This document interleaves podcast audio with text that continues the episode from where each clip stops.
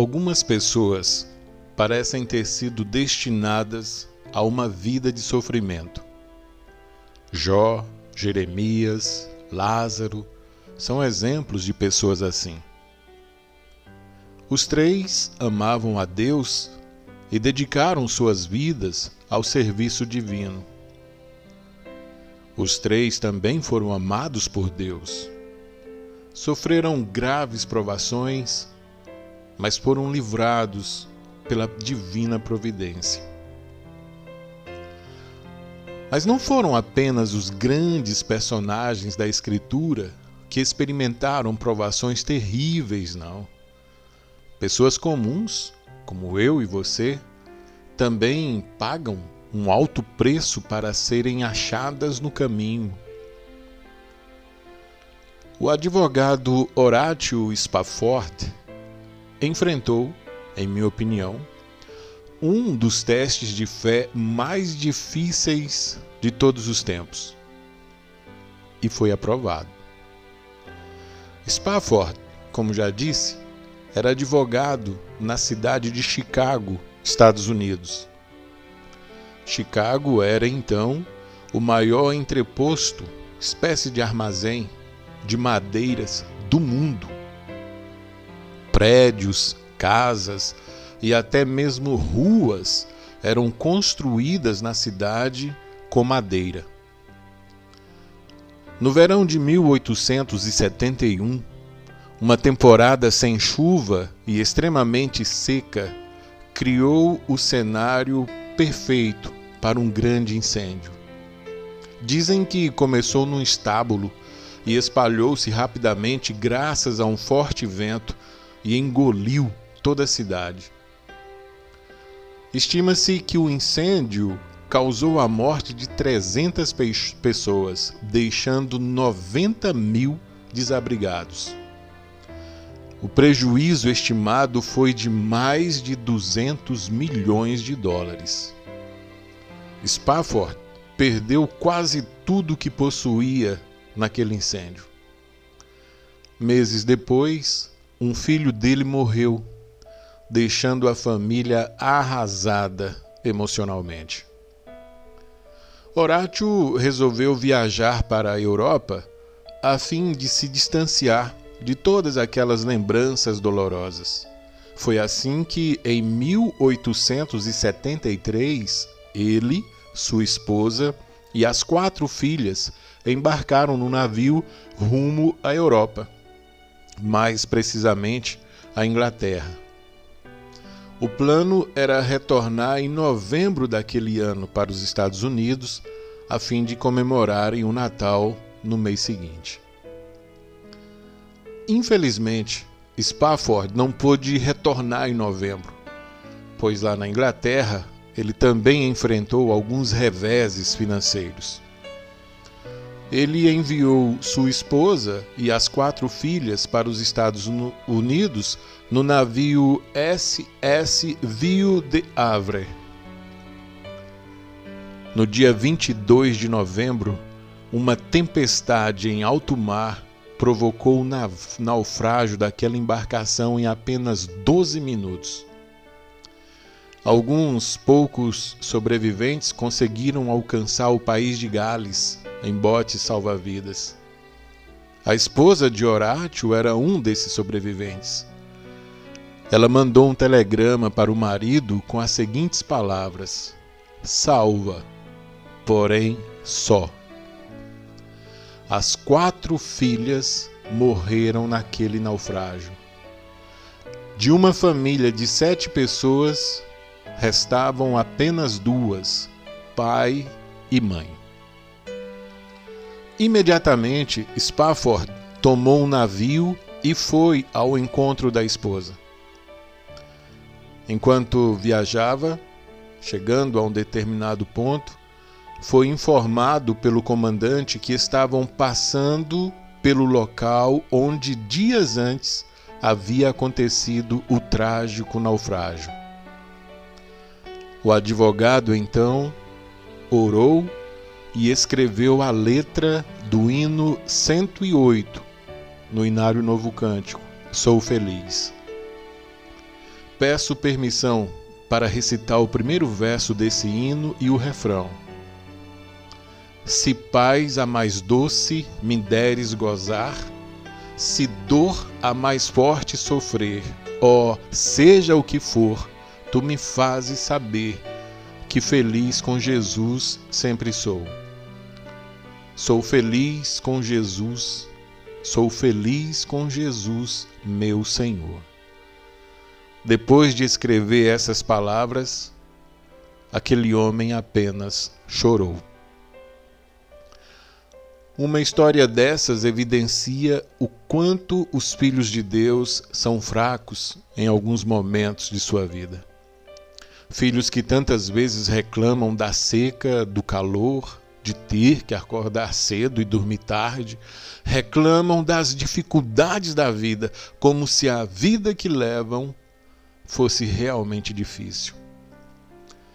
Felizmente, a graça de Deus nos livrou de termos um nome conhecido como o de Jó, Jeremias, Lázaro ou Horácio Spafford. Tomara que essa mesma graça continue a nos livrar. Creio que a melhor maneira de terminar essa pastoral é convidando você a cantar baixinho aí o hino 108, que aliás é o tema de abertura de nosso programa há vários anos. Enquanto ouve e canta esse hino, reflita na letra e agradeça a Deus por toda a felicidade que Ele tem proporcionado. Porque com Jesus somos felizes. Música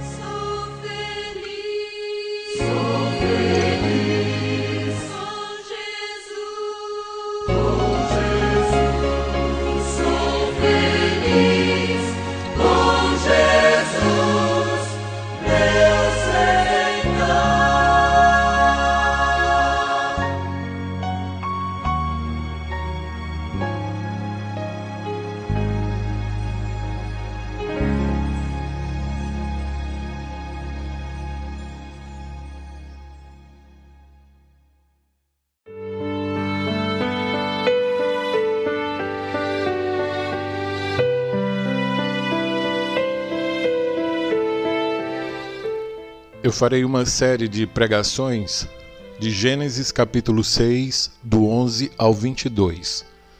Hoje, na nossa primeira mensagem, leremos Gênesis 6, do 11 ao 13. Está escrito: A terra estava corrompida à vista de Deus e cheia de violência. Viu Deus a terra, e eis que estava corrompida porque todo ser vivente havia corrompido o seu caminho na terra. Então disse Deus a Noé: Resolvi dar cabo de toda a carne, porque a terra está cheia da violência dos homens. Eis que os farei perecer juntamente com a terra.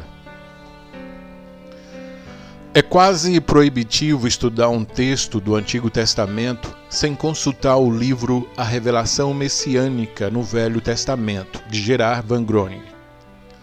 Na referida obra, o capítulo dedicado a Noé inicia-se com uma menção ao erro de Eva. Não quando ela comeu do fruto proibido e o deu ao marido, mas quando Eva pensou ter alcançado o descendente que esmagaria a cabeça da serpente. Promessa de Gênesis 3,15. Esse erro está em Gênesis 4,1. O filho que ela recebeu com a ajuda do Senhor, que ela supôs ser o descendente esperado, acabou tomando seu lugar no conflito ao lado da serpente. Caim fez isso quando assassinou o próprio irmão Abel. Um descendente de Caim, Lameque, subiu alguns degraus na escada da depravação. Em Gênesis 4, 23 e 24, lemos que, primeiro, Lameque tomou duas esposas, atacando a ordem divina para que o homem vivesse ou tivesse uma esposa apenas. Depois, orgulhou-se de ter matado o homem que o feriu e um rapaz que, acredite, simplesmente o havia pisado. Embora a Santa Semente tenha tido a sua continuidade com o nascimento de Sete e posteriormente do filho deste, Enos, o fato, meu irmão, é que a graça de Deus foi retirada, ou pelo menos a sua influência diminuída naquele período. A depravação era a regra naqueles dias. Todos os tipos de pecados eram encontrados: violência, prostituição, imoralidade. Isso levou o Senhor a manifestar o seu pesar pelo que via. Gênesis capítulo 6, 5 e 6. No verso 6, o termo pesou é muito forte. Deus teve o coração ferido, magoado, dolorido por causa da maldade humana. Eu sei que se trata de linguagem antropopática, mas ainda assim expressa a tristeza profunda no ser de Deus.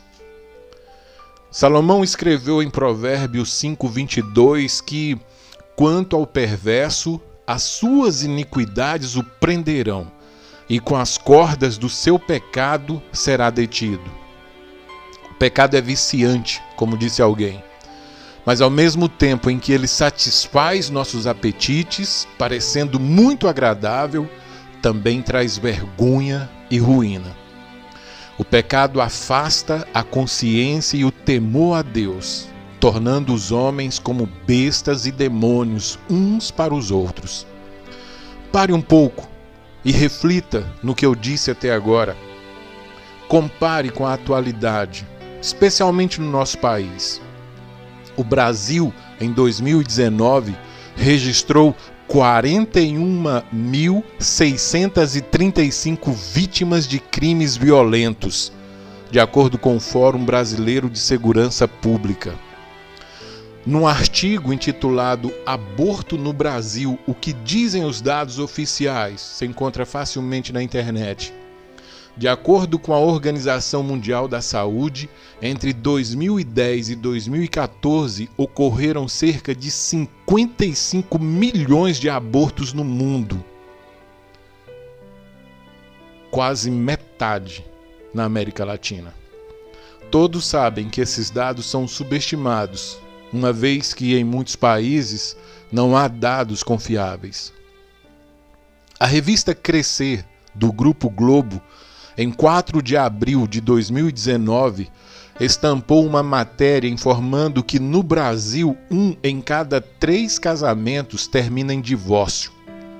Em 2018, foram registrados 385.246 divórcios aqui no nosso país.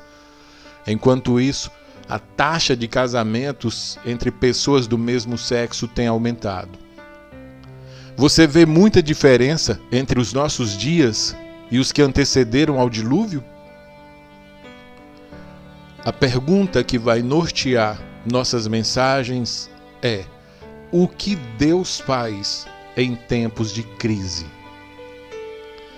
Ora, enquanto eu pesquisava para escrever essas mensagens, li alguns textos e procurei mensagens relativas ao capítulo 6 de Gênesis. Encontrei ótimas obras, com excelente conteúdo mas pude ler também diversos estudos e sermões que falavam sobre a paciência de Noé, as qualidades de Noé, a fidelidade de Noé, a coragem de Noé. Achei até uma palestra de um coach baseado na conduta de Noé. Veja, Noé é um personagem importante, sim, mas não é o personagem central dessa história. Noé não foi o soberano, Noé não foi o juiz, não foi o salvador nessa história. Não podemos esquecer que Noé foi salvo do dilúvio. Ele alcançou um livramento e não ofereceu livramento a ninguém. O foco desta passagem, portanto, está no Senhor. Ele sim é quem age poderosamente, realizando a sua vontade em cada momento da história. O que Deus faz em tempos de crise? Em primeiro lugar, em tempos de crise, Deus revela a sua soberania. Da forma como eu narrei os dias que antecederam o dilúvio, posso ter dado a impressão de que a coisa desandou, de que a humanidade assumiu total controle da história, empurrando Deus para fora. Chama a atenção, na passagem, o fato de que por duas vezes o escritor sagrado disse que o Senhor estava apenas observando o desvio da rota estabelecida por ele. Em Gênesis 6, verso 5, leia: está escrito: Viu o Senhor que a maldade do homem se havia multiplicado na terra e que era continuamente mal todo o desígnio do seu coração. Viu o Senhor. Em seguida, há uma declaração em Gênesis 6, 6, que diz: Então se arrependeu o Senhor de ter feito o homem na terra, e isso lhe pesou no coração. Pesou quer dizer feriu. Entretanto, Deus não voltou-se para si, lamentando a perda do controle sobre a história do mundo. Ao contrário, Deus declarou solenemente, veja o verso 7: Farei desaparecer da face da terra o homem que criei, o homem e o animal, os répteis e as aves dos céus. Parece a fala de alguém que perdeu o controle? A mesma sequência é vista na segunda passagem, lá, Gênesis 6:12. Está escrito: Viu Deus a terra, e eis que estava corrompida, porque todo ser vivente havia corrompido o seu caminho na terra. Mas veja Gênesis 6,13.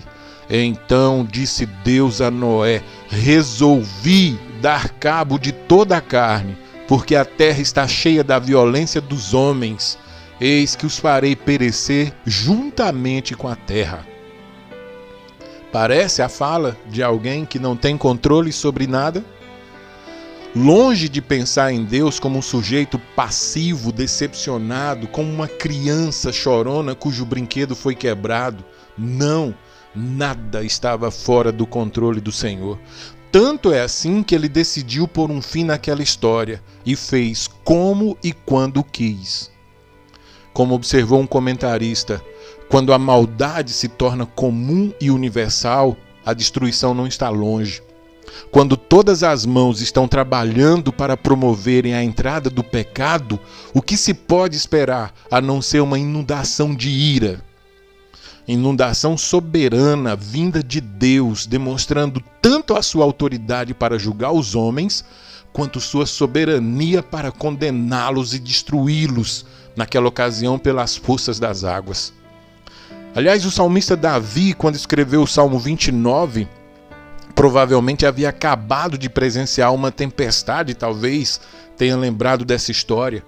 Impactado pelo poder de Deus manifestado no temporal, Davi cantou, Salmo 29, verso 3: Ouve-se a voz do Senhor sobre as águas, troveja o Deus da glória, o Senhor está sobre as muitas águas. Um pouco mais à frente, Davi disse: O Senhor preside os dilúvios, como rei, o Senhor presidirá para sempre. Salmo 29, verso 10. Não faltam exemplos na história em que os homens pensaram que Deus estava destronado. Não muito tempo atrás, Nietzsche condensou o espírito de sua época de maneira perfeita, a meu ver. Fez isso por meio de um homem louco. No livro A Gaia Ciência, ele escreveu: abre aspas. O homem louco se lançou para o meio deles e trespassou-os com seu olhar. Para onde foi Deus? gritou ele. Já lhes direi: nós o matamos, você e eu. Somos todos seus assassinos. Mas como fizemos isso? Como conseguimos beber inteiramente o mar? Quem nos deu a esponja para apagar o horizonte? Que fizemos nós ao desatar a terra do seu sol? E aí ele continua. O filósofo faz um diagnóstico perfeito de sua época. Ele não está matando Deus aqui, não. Muita gente não entende essa passagem. Ele está denunciando o niilismo em que a Europa estava mergulhada. A religião estava desacreditada, a igreja não influenciava a sociedade, os cristãos eram fracos em seu testemunho, não inspiravam admiração e respeito, não havia mais o temor de Deus. Deus era considerado um velho, fraco, impotente, incapaz, o fruto do desejo de emancipação de um povo fraco, de escravos que queriam dominar por meio da astúcia. Eu ouso afirmar que Nietzsche conseguiu fazer uma leitura de seu tempo muito superior do que a de muitos religiosos contemporâneos dele. Esse quadro, a meu ver, não mudou. E se mudou, foi para pior. Como exemplo, menciono a total irrelevância atribuída a Deus pelas autoridades que tratam do Covid-19. Quantas vezes você já ouviu que agora é hora da ciência falar? Confie na ciência, é só a ciência. Nos dias de Noé, o poder, o sexo, a violência eram os deuses. Em nossos dias, a ciência. Claro que a ciência não tem culpa, ela é uma dádiva de Deus ao homem. Não é a ciência a inimiga de Deus, mas os homens que anseiam por um substituto de Deus, que vivem à procura de um candidato para o trono. Parece que hoje encontraram a ciência. Mas veja, meu irmão, a força da declaração de Deus, Gênesis 6,7, faz, farei desaparecer da face da terra. Gênesis 6,13, resolvi dar cabo de toda a carne. Certamente, o que está acontecendo com o mundo hoje em dia é fruto de uma palavra igualmente poderosa e soberana de Deus. Como declara o salmista no Salmo 135, verso 6: tudo quanto aprouve ao Senhor, ele o fez, nos céus e na terra, no mar e em todos os abismos. Deus criou o mundo, Deus controla o mundo, faz isso como quer, pois tudo é dele. Ao Senhor pertence a terra e tudo que nela se contém, o mundo e os que nele habitam. Salmo 24, verso 1. Deus é soberano sua autoridade é incontestável. Não há ninguém que possa impedir algo que Deus tenha determinado. Ele declara em Isaías 43:13: Ainda antes que houvesse dia, eu era, e nenhum há que possa livrar alguém das minhas mãos. Agindo eu, quem o impedirá? Meu irmão, minha irmã, em tempos de crise, Deus continua sendo Deus.